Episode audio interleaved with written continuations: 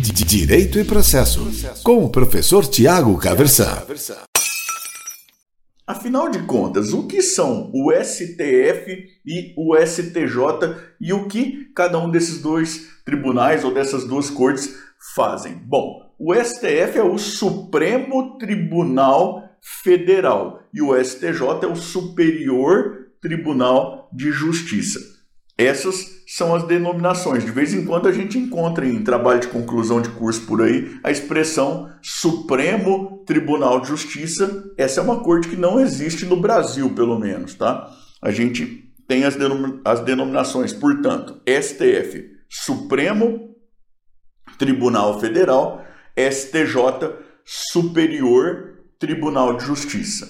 Tá, mas professor, por que é que a gente tem duas cortes aí, uma suprema, outra superior, e o que cada uma dessas duas é, é, cortes faz?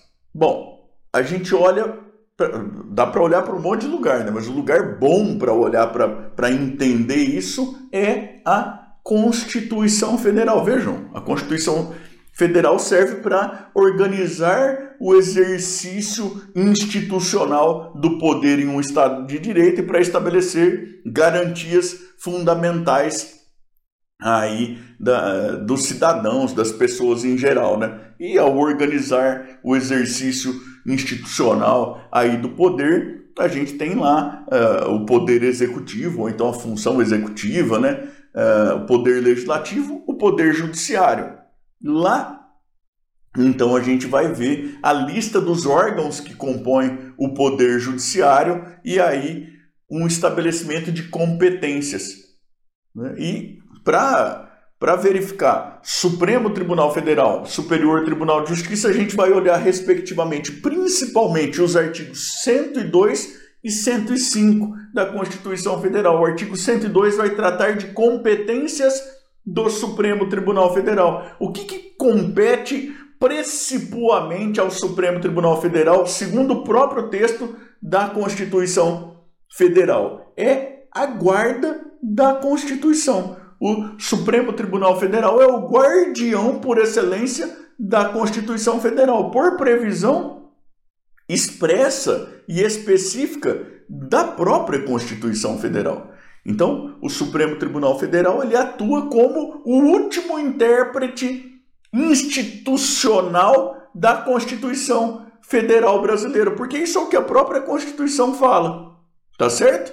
É, agora, o Supremo Tribunal Federal ele não é uma corte exclusivamente de, de uniformização da interpretação e da aplicação do texto da Constituição Federal. Ele tem, ele tem outras funções também. E aí você vai ver é, funções originárias do Supremo Tribunal Federal colocadas lá no inciso primeiro, né? Ações que são propostas, o processo começa no Supremo Tribunal Federal. Você tem lá no inciso primeiro, coisa que, que seria do óbvio, assim, até né, que é controle concentrado de constitucionalidade, ele começa lá no Supremo Tribunal Federal. Você tem ação direta de inconstitucionalidade, ação declaratória de constitucionalidade, ela começa no Supremo Tribunal Federal. Mas você tem competências também, por exemplo, para processar e julgar o presidente da República, ministros de Estado, esse tipo de coisa. Então vale a pena dar uma olhada lá no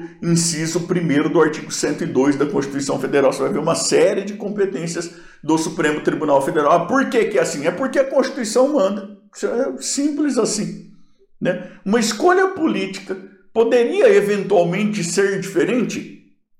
Até eventualmente poderia. Veja você, por exemplo, que no texto originário da Constituição de 1988 era competência do Supremo Tribunal Federal processar e julgar os pedidos de homologação de sentença estrangeira.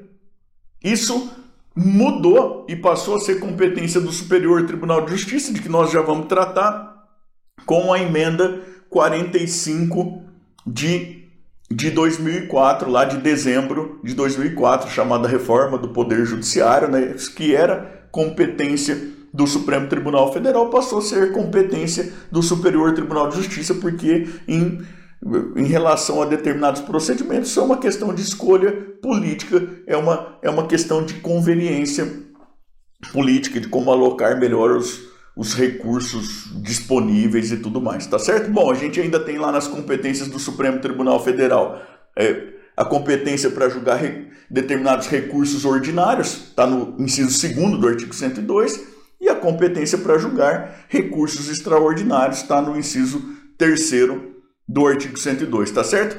E o Superior Tribunal de Justiça? A gente vai olhar principalmente lá para o artigo 105 da própria Constituição Federal. E o artigo 105 não vai falar exatamente isso, mas a interpretação talvez nos permita dizer o seguinte: se a Constituição diz expressamente que cabe ao Supremo Tribunal Federal principalmente a guarda da Constituição Federal e que, como tal, ele é institucionalmente falando o último intérprete da Constituição Federal, talvez se possa dizer de maneira semelhante que o Superior Tribunal de Justiça é o guardião da legislação federal, dos tratados internacionais, aqueles que não têm natureza aí constitucional por tratarem de direitos fundamentais, esse tipo de coisa, né? mas em geral da legislação federal dos tratados internacionais, que como tal é o último intérprete aí institucionalmente falando da legislação federal dos tratados internacionais, o Superior Tribunal de Justiça. E a gente tem o artigo 105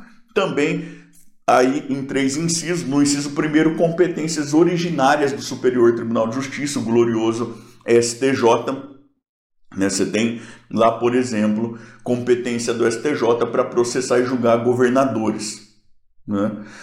É, e, e umas remédios constitucionais, tudo mais, dê uma, uma boa olhada lá no inciso 1 do artigo 105. Muita coisa está lá. Um espelho de escolha política poderia ser diferente, mas a Constituição organiza o exercício do poder, organiza as competências, inclusive originárias, do STJ também. No inciso 2, recurso ordinário, aqueles que são de competência do Superior Tribunal de Justiça e no inciso terceiro o glorioso recurso especial, quando é que cabe recurso especial ao Superior Tribunal de Justiça, tá certo? Então, o STF é o Supremo Tribunal Federal, tem as suas competências definidas na Constituição Federal, mais especificamente ali no artigo 102. O Superior Tribunal de Justiça, o Superior Tribunal de Justiça, que é o nome do STJ. Então, STJ, Superior Tribunal de Justiça, competências definidas ali no artigo 105 da Constituição Federal. Professor, esses dois tribunais poderiam eventualmente ser apenas um tribunal? Eventualmente até poderiam. Isso é uma escolha política que poderia ter sido feita. Não foi a escolha do nosso legislador é, constitucional, então a gente tem um tribunal. Aí que, que tem várias competências originárias e tudo mais, mas que vai estar voltado principalmente para a atividade de, de definir a correta interpretação e aplicação de dispositivos da Constituição Federal e que vai estar relacionado ao exercício do poder, portanto, de uma determinada maneira, uma outra corte que vai estar principalmente dedicada à definição de correta interpretação e aplicação da legislação federal de tratados internacionais e que então tem competências institucionais aí de uma esfera de exercício do poder que é diferente, tudo isso definido lá pela Constituição Federal, tá certo? Direito e processo, com o professor Tiago Caversan.